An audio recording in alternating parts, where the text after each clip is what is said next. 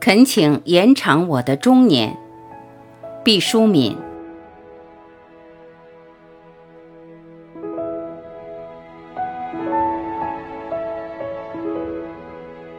人的寿命越来越长，原始人的化石中极少发现罹患癌症的证据。究其原因，除了那时山清水秀无污染，也有学者认为他们三十岁左右就已夭折，根本还没来得及活到癌细胞肆虐的高龄。日本人的平均寿命已接近八十岁，北京的这个数字也到了七十八岁，女性的寿命还更长一些。这消息让人欣喜。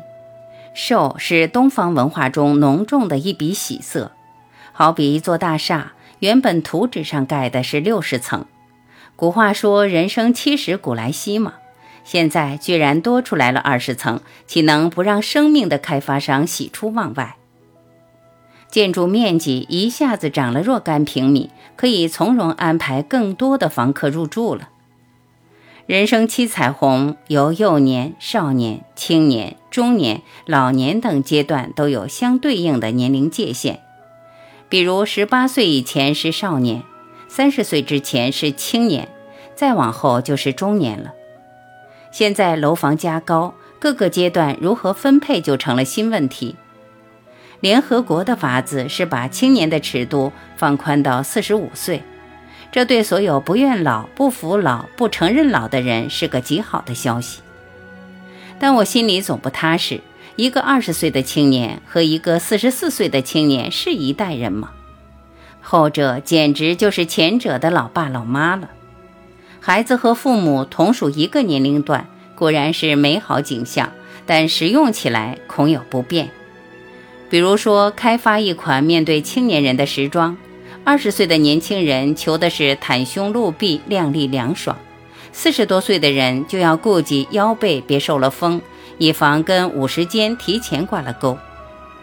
大学里常常听到二十多岁的学子满面娇羞地称呼自己是男孩子、女孩子，甚至见过一个四十多岁的离婚女子沧桑地说：“我们女孩子童年就像上等拉面，被抻得如此之长。”唯一没有歧义的，可能是老年了。六十岁以上是老人，一百二十岁也是老人。多出来的二十层楼如何分配？是把膨大起来的蛋糕均切到每个年龄段上，还是一股脑的塞进老年这只集装箱？慧眼检索一生，我的童年还算幸福，吃穿不愁，经常受到老师的夸奖。但那时的我没有劳动能力，太孱弱也太无知了。这虽然不是我的过错和责任，但童年的长度已达到我忍耐的极限。我至今清晰地记得，当时最迫切的渴望快快长大成人。青年阶段，我记得那时气血方刚的味道，也怀念一目十行的好记性，体能充沛，奔跑的速度是一生中的巅峰。但我依然决定把多出来的寿命从青年阶段略过，不再回头。那时青涩冲动，多目空一切的虚妄和浅尝辄止的窃喜。我虽绝不后悔逝去的青春，但我不期望它被延长。中年阶段，这个时候的我不再豆蔻年华，人面桃花，不能无忧无虑，一个人吃饱了，全家不饿。负有太多的责任和期待，常常抚摸着酸硬的肩脊眺望远方，不知还有几成风雨横亘荒野。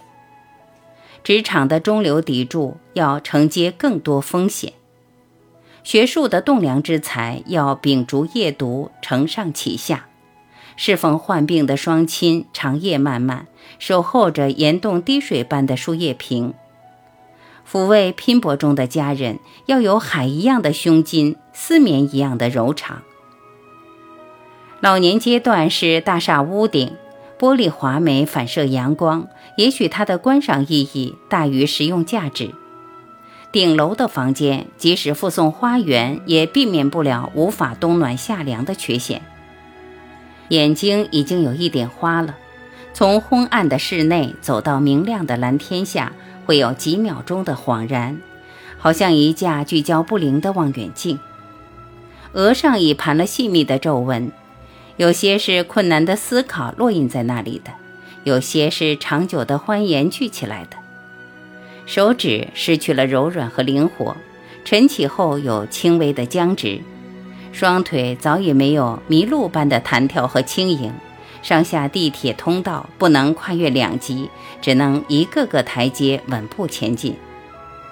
尽管有种种的不如意，思前想后，我依旧恳请延长我的中年阶段，因为这是我最勇敢的时刻。